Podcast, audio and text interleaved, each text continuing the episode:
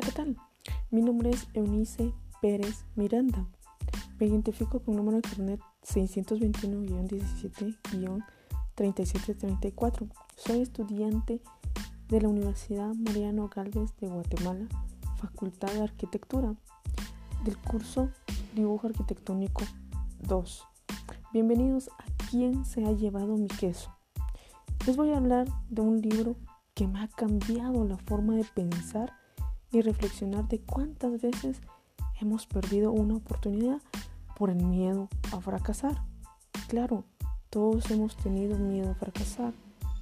Y es que este libro es un, en una simple y entretenida narración del autor Robert Burns habla sobre de que la vida no es fácil, de que no es color de rosa, sino que habrán obstáculos, habrán pasadizos que quizás pensemos que no saldremos de eso y llegamos a sentir miedo, pero aún así tenemos que buscar nuestro camino aunque andemos perdidos y confusos. Espero que les cambie su forma de ver o percibir la vida como lo ha hecho conmigo. Así que comenzamos. Realmente el libro se basa en sí en cuatro ratones. Dos de ellos se llamaban Fisgón y Escurridizo.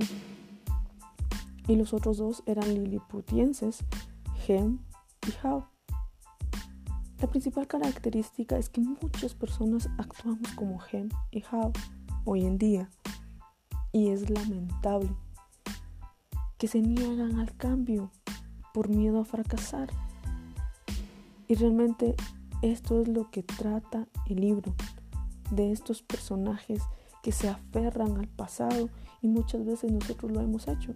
Yo en mi caso me he aferrado a veces a cosas del pasado por miedo a un nuevo queso, o sea, a una nueva oportunidad, que nos atormentan nuestros miedos, y en nuestra vida puede suceder eso. Dejamos pasar oportunidades por miedo a no salir de nuestra zona de confort, porque nos sentimos cómodos, porque estamos acostumbrados a nuestra vida. Y eso le pasó a Herb y Hal. Ellos estaban acostumbrados al mismo queso que encontraban día a día en el mismo lugar. Pero sin embargo, ellos no querían salir de su zona de confort y eso hace que no se avance a las nuevas oportunidades.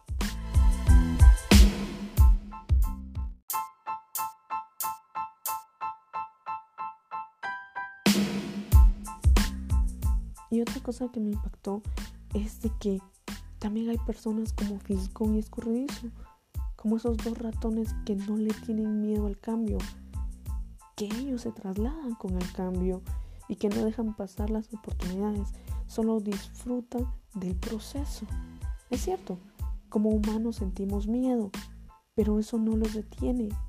No detuvo a Fisgón ni Escorredizo y no nos debe detener a nosotros, sino que ir detrás de lo que deseamos, como lo hacían ellos cuando les hizo falta aquel queso en el pasadizo Q.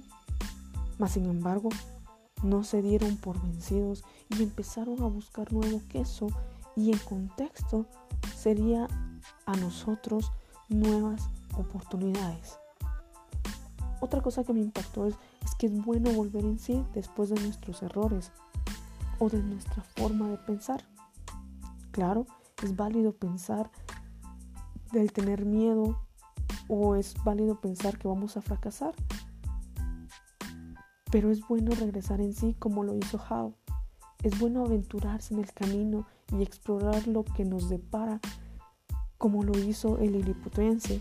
Se dio cuenta que las cosas cambian, que ya nunca vuelven a ser como antes y así es la vida.